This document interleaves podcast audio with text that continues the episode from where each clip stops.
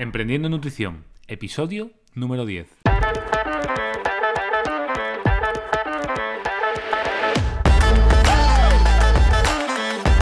Muy buenas a todos y bienvenidos, bienvenidas a Emprendiendo Nutrición, el podcast para profesionales de la nutrición donde hablamos sobre estrategias de marketing nutricional para hacer crecer vuestras consultas, nutrinoticias relevantes del sector y entrevistas a referentes de la nutrición.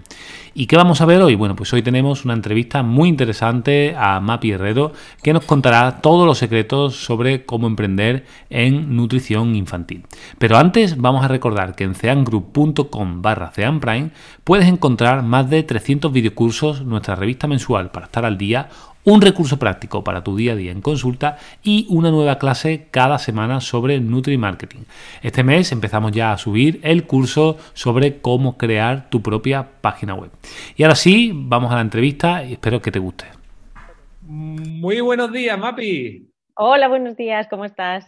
¿Qué tal? Muy bien, encantado de tenerte aquí. La verdad que, es un, honor poder entrevistarte y aprender de todo lo que sabes.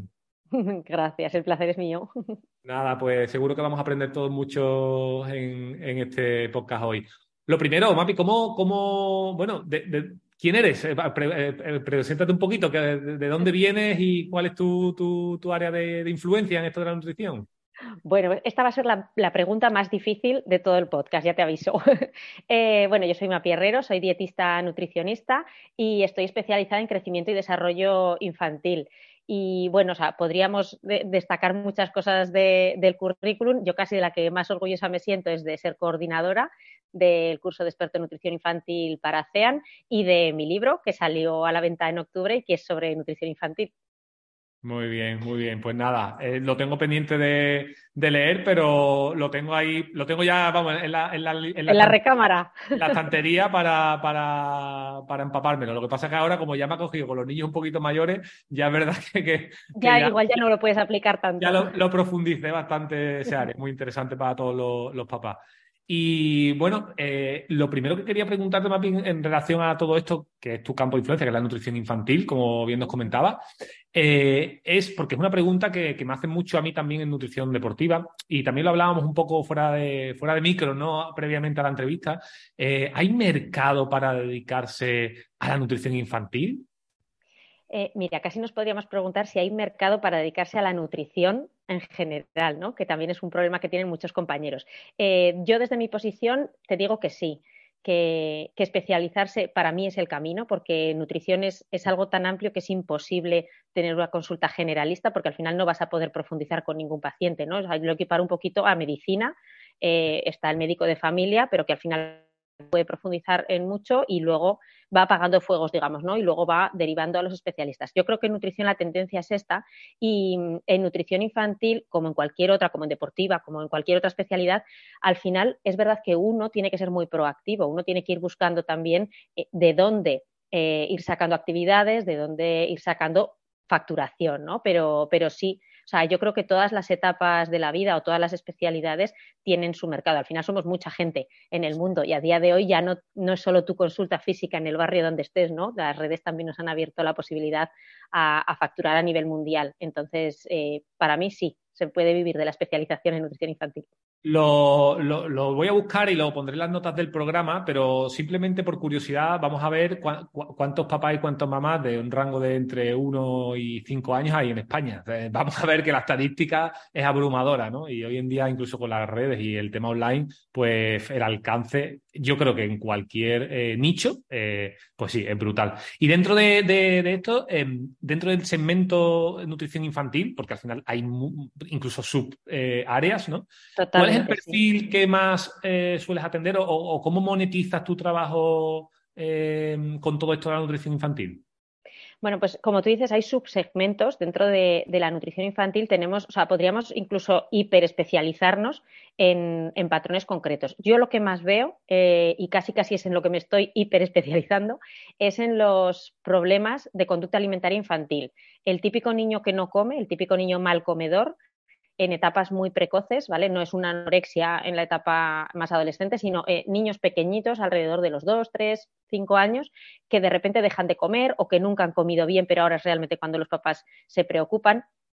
Claro, también es verdad que em, la preocupación de cualquier padre, de cualquier madre, es un niño que deja de comer.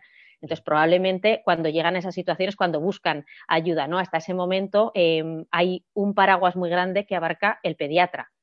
Y, muchos compañeros no dicen, claro, pero es que nutrición infantil, pues es que ya está el pediatra, ya está la enfermedad de pediatría, ya, pero es que no tienen ni idea de nutrición. O sea, para dar con uno que le guste el tema y que se recicle y que esté actualizado en el tema, te encuentras 10 que están lanzando mensajes hiperantiguos a las familias y que les están volviendo locos. A, mí todavía me llegan padres y madres a la consulta que me dicen, no es que el niño no come y el pediatra me ha dicho que lo deje sin comer, que no pasa nada. Y es como, eh, vale, o sea, te están diciendo, cuidado que está delgadito, eh, métele cereales en el vídeo. No, pero si no come, no le des de comer, que no pasa nada. Ostras, eh, yo no creo que ningún niño deje de comer porque sí, por volverte loco a ti, ¿no? Como padre. Entonces, em, este es el segmento más importante. Pero luego en la etapa infantil hay, patologías específicas, eh, es cuando debutan muchas alergias, muchas intolerancias y es cuando más se pierden los padres. Eh, diabetes tipo 1, por ejemplo, también andan súper perdidos. Entonces, hay mucho de em, formación en lo que es alimentación saludable en el peque, famosa eh, alimentación complementaria, si le doy triturados, le doy baby winning, hay mucho, pero también es verdad que de esto hay mucha información en redes. Entonces, quizás para una consulta especializada en nutrición infantil es más difícil dedicarse solamente a esto. Aparte, para mí es lo menos interesante, porque es una etapa muy concreta de la vida. Luego hay mucha parte de conducta alimentaria infantil que a mí ya te digo, casi casi es la hiperespecialización. Claro, claro. Muy bien, ¿no? Muy, muy interesante. Y, y cómo, porque claro, esto es otra de las grandes preguntas, ¿no? ¿Cómo eh, claro, tú llevas mucho tiempo y, evidentemente tienes un, feedback de los propios pacientes, un boca a boca, un boca a oreja seguramente potente, ¿no? Que los propios papis en el cole pues hablan de ti y tal y, bueno, van viniendo. Pero al principio, por ejemplo, eh, ¿cómo, conseguiste introducirte en este mercado? Pues mira, eh, yo creo que lo primero, o sea, cuando uno acaba la carrera de nutrición es trabajar. O sea, eh, moverte por diferentes consultas, da igual que tú quieras especializarte en nutrición pediátrica, eh, si te sale la oportunidad de estar en cualquier consulta, estar, ¿vale? Porque desde ahí, uno, aprendes a pasar consulta, que es algo que nos enseña en la carrera, o sea, en la, carrera hay mucho libro, hay mucho temario, pero no te enseñan a estar delante de, un paciente y a hablarle a los pacientes, y ese es el, gran problema muchas veces de, de muchos cuando acabamos la carrera. Entonces, estar, y una vez que estás dentro, a la consulta te pueden venir pacientes de todo tipo, pero tú ya vas eh, como te vas eh, especializando, o sea, vas descubriendo qué es lo que te gusta, ¿vale? Entonces, pues yo qué sé, puede haber gente que le llame más la tercera edad, geriatría, y estás en una consulta generalista, pero eh, vas aprendiendo de ese, segmento de pacientes que te gusta. Y luego yo una cosa muy importante que descubrí, que no me enseñó nadie y que me tocó aprenderla así a bocajarro, fue trabajar la marca personal, o sea, trabajarte tú como empresa. Y esto te enseña mucho sobre ti mismo. O sea, no me refiero a tener un logo que poder poner en redes sociales, que también está muy bien y mola mucho, te hace mucha ilusión, ¿no? Tener tu, logo, sino eh, hacer ese ejercicio hacia adentro de qué es lo que te pellizca a ti por dentro, o sea, qué es lo que te mueve a ti eh, a comunicar sobre nutrición. Y yo tenía muy claro que eran los peques, porque yo acabé la carrera y el primer máster que hice fue de alimentación infantil, o sea, ya, tenía muy claro que iba, iba, por ahí. Lo que pasa es que yo pensaba en nutrición infantil a nivel clínico. Y a nivel hospital, pues yo acabé la carrera en 2004 y el dietista nutricionista a nivel hospital. Si hoy está mal, pues imagínate en 2004, ¿no? Entonces, por eso fue eh, empezar, en, pues eso, en otra, en otra cosa que no me disgustase, ¿no? Y, por eso empecé en deportiva, porque tuve la oportunidad, me llamaba mucho la atención también. Y bueno, y ahí empecé, pero siempre, o sea, al final siempre veía que pivotaba hacia, hacia niños. O sea, yo estaba en el Centro de Medicina del Deporte y venían deportistas adultos, venían deportistas eh, que empezaban más pequeños y ahí se me iba el foco, ¿no? Entonces, trabajar la marca personal, como tienes que hacer un trabajo como hacia adentro, te enseña mucho sobre lo que tú quieres expresar después. Y luego decías, ¿cómo llegar ¿no? a tu público objetivo? Que esa es la gran clave de, cualquier consulta. ¿Cómo llego yo a esa persona que, quiero que me compre o con quien quiero trabajar? Creo que no es tanto em, buscar, o sea, echar el anzuelo, ¿no? Como si dijéramos, eh, para que piquen los demás, sino simplemente contar lo que tú sabes hacer, lo que te apasiona y lo que te gusta. Y como tú dices, hacer actividades en las que después el boca a boca eh, te vaya colocando poco a poco en el punto de mira. A día de hoy tenemos una gran herramienta que son las redes sociales y que es una web y que es un podcast y que es un, canal de YouTube en el que tú puedas empezar a divulgar y empezar a explicar lo que haces, lo que te gusta hacer y lo que podrías aportarle a esas familias. Y al final va llegando. Muy bien. Y, de esas eh, estrategias de comunicación que comentaba, ¿has detectado alguna que te haya funcionado especialmente?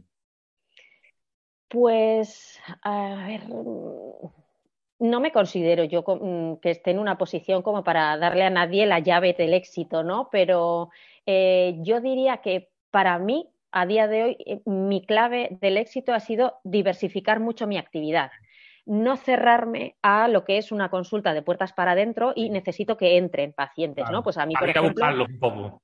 Eso es. A mí, por ejemplo, eh, me gusta mucho comunicar, me gusta mucho estar, ¿no? En, el, en meterme en el barrillo eh, pues me metí en aulas de, educación infantil y empecé a hacer talleres con los peques, eh, en plan casi payaso, te diría, ¿no? O sea, no tengo pacientes, pero esos niños eh, que están en el cole, que el cole comunica a los padres que viene una, nutricionista pediátrica que se llama Mapierrero, que pues eso al final te va haciendo estar un poquito en cada casa. Si tú en esos talleres después además a los peques les das algo en lo que aparece tu teléfono, tu correo electrónico, tu consulta, vas llegando y cuando tienen alguna dificultad luego contactar con asociaciones, por ejemplo, para dar charlas.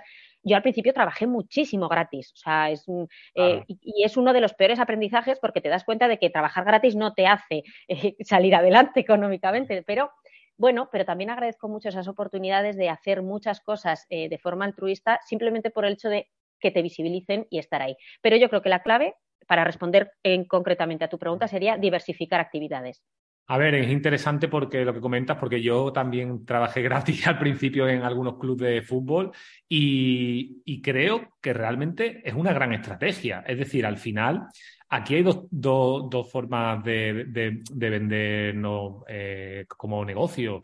Eh, o bien por tiempo o bien por dinero. Es decir, si tú tienes dinero para invertir en publicidad, bueno, pues igual puedes hacer publicidad. Pero si no tienes dinero, que es lo normal cuando estamos empezando, sí que tienes tiempo. Entonces, ese tiempo lo puedes poner a funcionar para, para, ti, para tu marca personal, como tú bien decías, y igual, oye, así como idea, ¿no? Pues, y como por enlazarlo con, con lo que tú decías, ¿no? O una, una, charla en un colegio, en un cole, que esté enfocado para niños, pero también para padres, pues ya te están conociendo. Eh, bueno, y infinidad de, de acciones que uno puede hacer, ¿no? Para darte a conocer. Igual lo vemos como una acción gratis, pero realmente no es gratis. Estás invirtiendo tu tiempo y eso va a tener un retorno positivo en tu negocio, porque igual con que te venga un, un, papá preocupado, ya te ha rentabilizado esa sesión. Y que se aprende muchísimo ¿eh? también en estos talleres. Ya te digo, yo insisto en que cuando uno sale de la carrera, sales a comerte el mundo, piensas que ya lo sabes todo y quizá lo primero que tienes que hacer es desaprender. Porque, por ejemplo, eh, en nutrición infantil, y hace un momentito he tenido un directo en Instagram con una compañera sobre nutrición infantil, de todo lo que es la carrera, el grado en nutrición, de infantil se da muy poco. O sea, salimos de la carrera pensando que los niños son adultos en pequeño. Pues eh, las mismas recomendaciones, pero más chiquitita. Eh, y no tienen nada que ver. O sea, la infancia es un periodo tan peculiar en la vida que tiene necesidades propias, tiene características peculiares, tienen comportamientos diferentes. Hay que aprender cómo ven los niños el, mundo y muchas veces cuando tú sales, igual que en deportiva, o sea, vale, das nutrición deportiva o das eh, nutrición a tercera edad, pero lo das todo como de forma muy generalista. Y no es lo mismo, pues por ejemplo, en infantil, que es de donde yo me muevo, hablar de la alimentación saludable de los peques que hablar con una familia a la que su hijo rechaza por completo el grupo de las verduras, ¿vale? Y decíamos, eh, no es lo mismo divulgar en alimentación saludable que hacer una intervención nutricional. Entonces, yo no le puedo hablar igual a una familia en la que te vienen a trabajar los adultos porque quieren hacer mejor los menús y quieren mejorar en general los hábitos de toda la familia que con una familia que tiene un peque que viene con una particularidad completa. Y esto, si no te formas una vez que sales del grado en nutrición, no lo vas a aprender en ningún sitio. Sí, al final vamos a aprender cualquier especialidad a base de, porrazos en la calle y también a base de estudio, evidentemente. Al final yo creo que es complementario primero el estudio y, a la, y paralelamente ir poniendo en práctica, como tú bien decías. Tota-, pues, claro, es que tú te enfrentas en un taller que vas a, vas a hacer un taller normal y corriente para familias de alimentación saludable de los peques. Genial, para darte a conocer, además lo haces gratuito con una asociación o con el cole, guay. Pero cuando llega la ronda de preguntas y las familias te empiezan a presentar las situaciones que tienen en su casa, es cuando, de cuando realmente dices, ostras, es que no es dale verduras y ya está no es poner el pescado y ya está. Es que, pero ¿cómo consigue esa familia que, se peque que es un negado, que te, o sea, que encima tiene un carácter, que tiene una forma, una conducta? Que... ¿Cómo eh, gestionas eso? ¿no? Pues yo creo que al final también eh, tenemos que aprender a ver eh, todas esas actividades, como bien decías, como inversión, ¿no? como, como proceso de aprendizaje. Entonces, puedes pagar un curso, puedes hacer talleres gratis y exponerte a tener que hablar con esas familias y a tener que darles también soluciones rápidas, porque los peques si algo tienen es que cambian de un día para otro. O sea, hoy la familia conecta contigo, te cuenta cómo están, tú planificas una intervención, una estrategia y a la semana que viene te dicen, no, mapi, que ahora es que hemos cambiado completamente que ahora aquello que no comía se lo come y ahora me ha dejado de comer otras cosas, o yo qué sé, ¿no? Mil cosas, o de repente le han diagnosticado algo. Entonces, esa agilidad también, esa capacidad de reacción es importante. Muy bien, y por terminar esta parte de captación o de, bueno, sí, de darnos a conocer, eh, por curiosidad, em, ¿qué relación tienes con, porque lo sacaste tú ante el tema, con pediatras, médicos y demás? ¿Hay derivación? Eh, ¿No? ¿Hay rechazo? qué, relación tienes? Pues me he encontrado un poco de todo. O sea, me he encontrado con pediatras eh, súper cerrados, ¿no? Y, como, y que casi casi les parecemos intrusos. Eh, y luego me he encontrado con profesionales que, que, al revés, o sea, que ha sido todo colaboración. De hecho, con el, el grupo de pediatría del centro de salud eh, de aquí de la, del, del, donde vivo, eh, estuvimos haciendo una intervención que partía de ellos, era el equipo de pediatría, eh, pediatras y enfermeras de pediatría, y como nos conocíamos, yo había estado como mamá en el grupo de lactancia y pues nos conocíamos, eh, se les ocurrió que podía ser bueno contar con, con, la nutricionista dentro del proyecto y estuvimos colaborando fantásticos. O sea, cada uno tiene su punto de vista, por supuesto, cada uno tiene su forma de verlo, pero, pero es que tengo los dos extremos, o sea, tengo ejemplos mm, o sea, tengo ejemplos que casi, pues eso, que te tirarías de los pelos y otros que dices, es que es maravilloso. Para mí trabajar en equipo es clave porque yo parto de la base que como nutricionista pediátrica tengo mucha información de la salud de los peques, pero no es mi competencia. Es decir, yo si viene una familia a mí y sospecho que ese peque puede tener un problema de salud, yo no puedo diagnosticar, necesito que su pediatra eh, valore y diagnostique y recete o que mande las pruebas complementarias necesarias. Entonces, esa interacción es súper importante. Aprender a hablar con otros profesionales sanitarios que en ocasiones te pueden ver con un intruso, como un intruso, también es muy importante. La comunica o sea, aprender a comunicarse tanto con tu paciente, que en este caso serían los niños, como con quien te compra, que son los padres, como con otros profesionales que están en torno a ese paciente, eh, es muy importante. Y ya te digo, tengo experiencias para, escribir otro libro. Yo aquí la verdad es que tengo un... he detectado que, es mi campo, es en la nutrición deportiva, pero creo que se aplicaría muy bien también a, este sector, ¿no?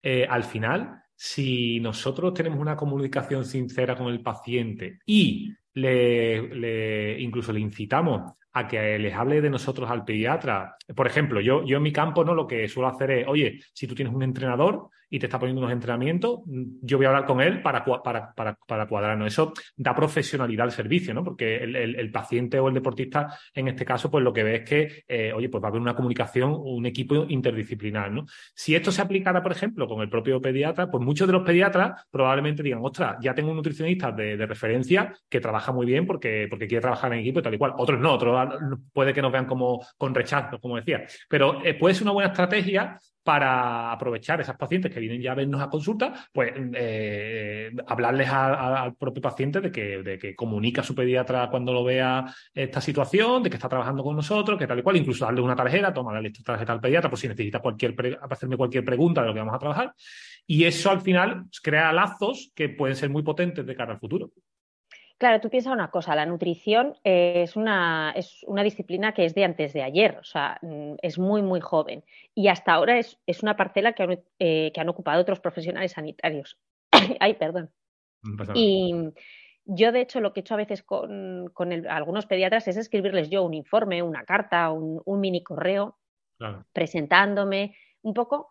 Tienes que ser tú el que te dé a conocer y el que ponga en valor tu profesionalidad. Claro, si nuestra estrategia de defender nuestra profesión es atacar, eh, claro, para mí, mm, a mí que me venga cualquiera a decir, es que tú no tienes ni idea de esto, es que es mi campo, ya me generaría rechazo, ¿no? O sea, ya es de, es de decir, pero bueno, espera, espera.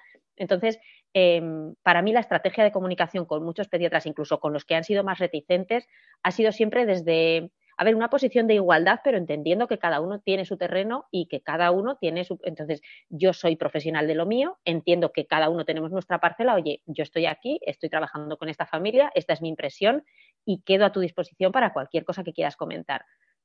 Muy bien. Y, de, entrando un poquito más en, faena con respecto al campo ya más puramente profesional, ¿cómo organizas, por ejemplo, eh, la gestión del trabajo con esas familias? Por ejemplo, si, te llega una familia, como bien decías, ¿no? Que, que, pues porque tiene un problema con el, peque, eh, ¿Cómo organizas eso? Eh, ¿Atiendes a los padres? ¿Atiendes a los padres con, el peque? ¿Les haces una sesión? ¿Les haces un, un bono de sesiones? ¿Cómo, cómo suele organizar ese trabajo? Pues mira, siempre que trabajas con peques vas a hablar, el interlocutor principal van a ser los padres. Sobre todo, ya te digo, cuando los problemas son con niños pequeñitos, el interlocutor principal van a ser los padres. Entonces, eh, tú las consultas, las sesiones, habitualmente las haces con, con ellos, salvo que hagas alguna intervención, actividad que hagas directamente con el peque o que les propongas a los padres para hacer con el peque. Pero no puedes trabajar esa intervención si no conoces a ese peque, si no has visto cómo se trabaja. Claro, yo mm, trabajo mucho online. Eh, la mayoría de mi trabajo a día de hoy eh, es online en el caso del acompañamiento a familias. Entonces, una de las cosas que les pido habitualmente es eh, un vídeo de, pues cuando te dicen, pues es que cuando le pongo algo, no sé, en un plato diferente, es que se me cabrea mucho yo les pido que me hagan un vídeo de ese peque, porque necesito ver que ese se cabrea mucho. Porque hay veces que se cabrea mucho, es, es, que me hace así con la mano, con la cuchara, no quiere y me quiere coger de, y ves que el niño lo que está queriendo es coger del otro plato. Bueno, pues has probado a quitarle la cuchara y darle trocitos con un tenedor, que lo pinche. Hay veces que simplemente es que los padres no ven lo que está pasando, ¿no? No saben leer las señales del peque. Entonces, un vídeo del peque es importante. Y después las sesiones, pues dependiendo cuál sea el objetivo a trabajar, son sesiones solo con los padres para, pues, para enseñarles a identificar señales o para ayudarles a organizar los menús o para diferentes aspectos y hay veces que se van intercalando. Hacemos sesiones con los papás, sesiones con los papás y con el peque o sesiones solo con el peque. Por ejemplo, momentos en los que se trabaja solamente con el peque son niños que son hiperselectivos, es decir, que comen muy, muy, muy poquito y que no aceptan cambios y que tienen mucho conflicto con la comida, pues hay veces que el inicio de ofrecer alimentos diferentes lo hace un terapeuta, en este caso yo. Y hay muchas veces, volvemos un poco al trabajo en equipo, hay muchas veces que el trabajo, o sea, que la ayuda que necesita la familia no es mía, no es de un nutricionista. Necesitamos que intervenga, pues a lo mejor un logopeda, porque ese niño no come trozos porque no los puede gestionar en la boca y el problema es, eh, de un logopeda. O necesitamos que intervenga un psicólogo infantil, porque el problema es su cerebro, o sea, la reacción que tiene su cerebro frente a ese alimento. Y a la vez, mientras esos otros profesionales pueden estar trabajando la intervención directa con el peque, yo puedo estar acompañando a los padres para explicarles cómo va a ser el proceso, los cambios que vamos a hacer en los menús familiares y cómo vamos a presentar a partir de ahora esos alimentos, etcétera. Entonces, es que las combinaciones son infinitas dependiendo de cada familia. Claro, no, aquí lo interesante sobre todo es eh, matizar que, como bien decíamos, ¿no? Que, oye, que nutrición infantil no es solo consulta, esta es una parte de la que estamos hablando. Luego tenemos eh, la parte de charlas, por ejemplo. Eh, incluso talleres. Exactamente, talleres, colaboraciones con, asociaciones, o sea, se pueden hacer muchas cosas, eh, temas online también, cursos. Sí, sí. Al, final hay muchas cosas que hacer que no tenemos que pensar solo en la consulta y, bueno, y ahí pues, pues eso, que, al final como en casi todos los, nichos hay, hay, muchas, muchas cosas. Y la, yo creo que una de las palabras más importantes ¿no? que, que, que quizá podemos destacar es, la de diversificación, ¿no? Porque al final el diversificar yo creo que es un poco esa clave para, para poder vivir de, nuestra, de nuestra profesión y de nuestro... Al final es, lo que nos gusta, ¿no? Y, yo creo que eso es fundamental. Y una pregunta y esto ya por curiosidad, ¿no? Porque al, al final como papá ya me cojo un poco lejos, ¿no? Pero sigo viendo que el baby winning está muy de moda y que me preguntan eh, mucho. Yo, por ejemplo, en su día, yo tengo dos, una de tres y una de cinco, y en su día pues lo puse en práctica. Pero me inventé mi propia fórmula porque veía que, el niño no me comía, o sea, lo, lo comían muy bien todo, ¿no? Y, cogían todo, pero yo luego veía que realmente cantidad, cantidad, pues no, no comían. Entonces, digamos que quizá hay una parte híbrida, ¿no? De, darle un poco de, a veces, de, de, algún puré, y luego también le daba el sólido, ¿no? Y bueno, la verdad que nos fue bastante bien porque ellos no han tenido ningún problema de rechazo y tal. Pero luego están los puristas, ¿no? Están los que son súper, eh, bueno, pues como, como en todo, ¿no? En la vida, ¿no? Que son muy puristas, ¿no? Y que eso a lo mejor lo pueden ver como un sacrilegio. ¿Qué, opinión te merece a ti toda esta tendencia que han tenido en los últimos años esta, esta corriente del baby led winning? Pues eh, en esto soy un poco antisistema, porque mm, creo que no existe el método baby led winning, como tanto lo defienden, como dices tú, ¿no? Algunos puristas, porque, bueno, si vamos a, ser científicos, para que exista un método tiene que haber una validación y tengo que poder eh, comprobar que si lo hago de esta manera funciona y si lo hago de esta otra no funciona. Se me ha quedado la garganta seca y me da la tos, lo siento. Em, entonces, para mí no existe el baby led winning, ¿vale? Lo que tenemos que observar es la necesidad que tiene el, niño o la niña que se enfrenta a la comida. A partir de los seis meses es cuando iniciamos alimentación complementaria según las últimas recomendaciones de la Organización Mundial de la Salud. Entonces, el baby led winning aparece y tiene sentido cuando se hace esa recomendación desde la OMS. Antes, ¿por qué no tenía sentido? Porque como empezábamos a los cuatro meses, un bebé de cuatro meses no puede gestionar trozos en la boca, solo puede cuchara y tragar. Eh, a partir de los seis meses, que es cuando empezamos y ya el bebé tiene ciertas habilidades, pues alguien se dio cuenta de que, oye, pues igual ya no hace falta triturar tanto, ya puedo chafar. Pero baby led winning es lo que se hace en muchas partes del mundo en las que no tienen batidora, no tienen electricidad y el niño empieza a comer pues cuando coge comida de un plato y se la lleva a la boca, ¿no? Creo que lo que tú hiciste es eh, lo que hay que hacer, es conocer a tus peques, conocer tu familia y ver qué es lo que se adapta mejor a ellos. Sí que es verdad que a los nueve meses un peque tiene que estar gestionando trocitos. De mejor o de peor manera, los puede combinar con triturados sin ningún problema, pero si a los nueve meses no es capaz de gestionar trozos y no hay ninguna patología diagnosticada, porque podemos tener bebés prematuros, podemos tener bebés con un retraso motor, podemos tener eh, muchas patologías que no hacen apto este sistema de dejar que él coma, o podemos tener peques, claro, le viene algún parte de, no, tú ponle los trozos y que coma lo que quiera. Y si no come, pues ya comerá, que no hay ningún niño que se muera de hambre con comida en el plato. Esto yo misma lo he dicho, pero lo que decíamos, después, cuando te pones en contacto con las familias, te das cuenta de que, ostras, es que hay peques que, no se morirán de hambre porque hay supervivencia, pero se pueden poner muy malitos. Entonces, hay un pequeño porcentaje de peques a los que no vale con dejarles la comida al alcance y ver. Entonces, eh, yo creo que también una función del, nutricionista pediátrico es esta, es eh, hacerle ver a la familia que no hay método correcto y método incorrecto y que sí que hay determinadas señales que nos tienen que hacer saltar la alarma, por lo menos para valorar porque lo mismo, pues es que puede ser simplemente una mala gestión del bolo en la boca y tener que trabajar un poquito con logopeda o, estimular, o a nivel visual, pues a lo mejor es un peque que no ve bien y no es capaz de coger la comida porque no la está viendo bien y, es tan chiquitín que nadie se ha dado cuenta. O sea, que hay muchas cosas, pero, pero yo creo que eso, que el baby led winning hay mucha moda, hay mucho de marketing, eh, de método para venderte mi curso, para venderte mi, mi método, mi forma, yo te enseño, yo te acompaño. Los niños comen, aunque no hagamos nada. Claro. O sea que puedo patentar mi método también, ¿no?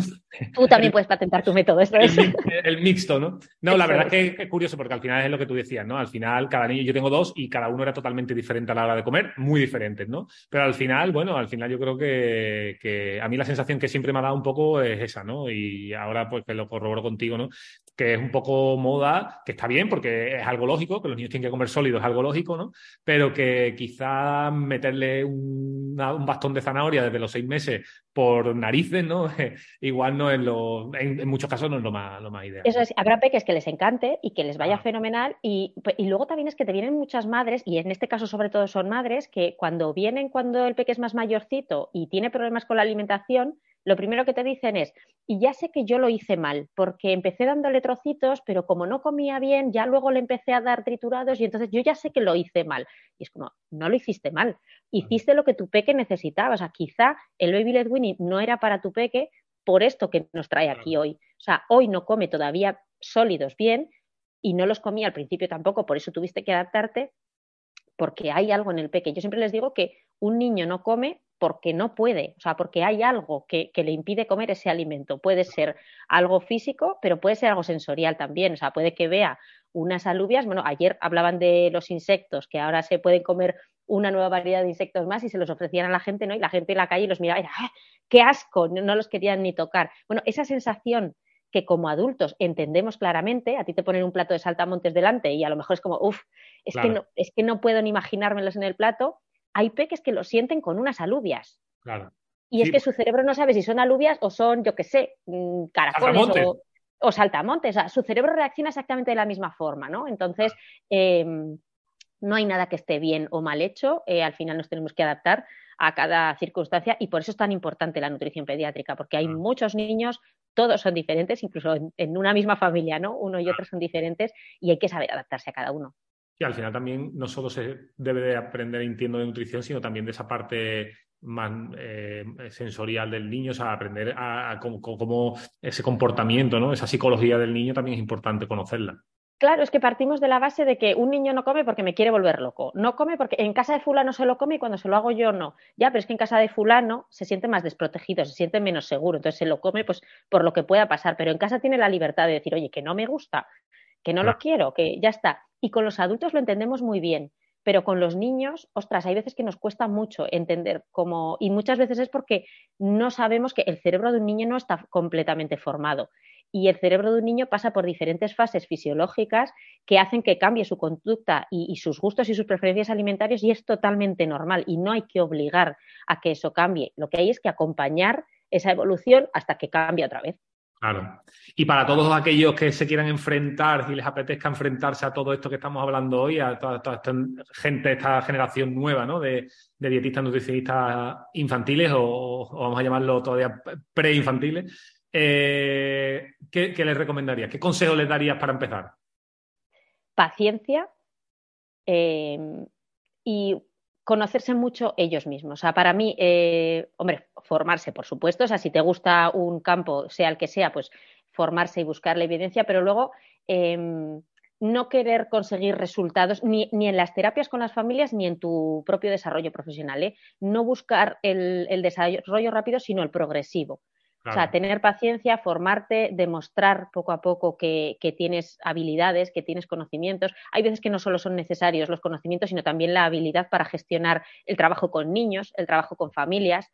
Claro, tú piensas que una familia que tiene un niño pequeño con cualquier dificultad y tú como profesional entras allí, a, venga, yo os vengo a salvar la vida, hay que saber comunicar eso también. O sea, no puedes llegar eh, de perdonavidas porque tú vas a estar un ratito en esa mesa con ese problema y luego te vas a ir y allí les vas a dejar con el marrón, ¿no? Entonces, eh, mucha paciencia, mucha empatía. En, yo en, la, en, el trabajo con familias creo que hay que tener eh, una empatía porque, porque nunca sabes lo que hay de puertas para adentro y no sabes cómo son esas, esos días, esas noches, esos momentos de, comida y saber comunicar. Además, hemos hablado, hay píldoras ya de conocimiento en este episodio previamente, lo has comentado tú, marca personal, trabajar esa marca personal también, es, Muy, muy interesante. Eh, diversificar, o sea, no centrarte solo en consulta, muévete a charlas. Y creo que la más potente es, si tienes que trabajar gratis, no pasa nada, no lo veas como trabajo gratis, sino como una inversión, de tiempo. O sea, que yo creo que con todo eso, yo creo que la gente le va a ir fenomenal. Y, espero. Y para terminar, tres preguntitas muy rápidas que me gusta hacerle a, a, todos los entrevistados. Primera, ¿qué retos te planteas? Porque has hecho de todo. ¿Qué retos te planteas? Eh, ya tienes hasta tu propio libro. ¿Qué retos te planteas en el futuro? Bueno, pues en el futuro hay un proyecto emergente muy, muy chulo y no soy de, no soy de soñar a lo grande ni, ni, de pensar muy, muy a largo plazo. A mí con que este proyecto, que es para coles, es un proyecto educativo para coles, con que salga bien y tenga, y tenga movimiento en Aragón, que es donde estoy yo, yo me daría por satisfecha. Qué bueno, qué bueno. Para hacer, eh, me imagino, educación infantil y... Es educación nutricional en las aulas y, bueno, por redes sociales iremos desvelando más según se vaya se vaya pudiendo desvelar. Muy bien. ¿Y qué libro nos recomiendas para escuchar a toda la audiencia? ¿Para escuchar o para, leer? Para leer, perdón, para leer. Ah, para leer, pues mira, yo aquí voy a barrer para casa. No soy yo de venderme mucho, pero os voy a recomendar el mío, que te invito a comer, que es de alimentación infantil, de triple literaria, y que, bueno, en mis redes sociales está el enlace a la compra online para que lo puedan comprar y se lo lleven a casa eh, a, nivel de España. Y, y bueno, en, fuera de España también se puede comprar nada, todos a comprar el libro que seguro que tiene un montón de desconocimiento también ahí para, ir aprendiendo. ¿Y, a, quién, a quién te gustaría que pudiera entrevistar en este podcast? ¿A quién te gustaría escuchar? Pues eh, a mí me gusta mucho escuchar a Aitor, Aitor Sánchez de Mi Dieta Cogea y creo que, tendría muchas cosas chulas que contar y además es que divulga muy bien y es, es un dietista nutricionista potente y con, con repercusión social. Entonces, podría estar bien. Pues Aunque hay muchos, ¿eh? O sea, te podría hacer un listado, pero si me tengo que quedar con uno, yo creo que Aitor puede, puede dar un buen, un Sí, seguro que sí. Pues nada, lo, es amigo, lo, llamaremos también para, que participe. Tiene una agenda muy, muy, muy ajetreada, pero bueno, seguro que lo conseguimos, que lo conseguimos engañar. Pues, pues nada, sobre todo muchas gracias. También eh, agradecer a todos los oyentes que, nos, que escuchen este episodio sus valoraciones de 5 estrellas para, para, iTunes, que nos vienen muy bien para, poder eh, seguir creciendo este proyecto de, podcast. También comentar eh, que en el próximo capítulo van a, aprender por qué deben tener una página web y cómo debería de estar estructurada, que está muy al, hilo de, lo que hablábamos antes, de, la, todo el tema este de, marca personal, ¿no? Y sobre todo darte a ti las gracias, Mapi, por, estar un ratito aquí con nosotros, por dejar tanta, tantas píldoras de conocimiento. Y, nada, y espero que nos veamos pronto. Seguro que sí, ha sido un placer. Nada, pues muchísimas gracias, te despedimos por hoy y nada, que vaya muy bien todo. Hasta la próxima, chao. Chao, chao.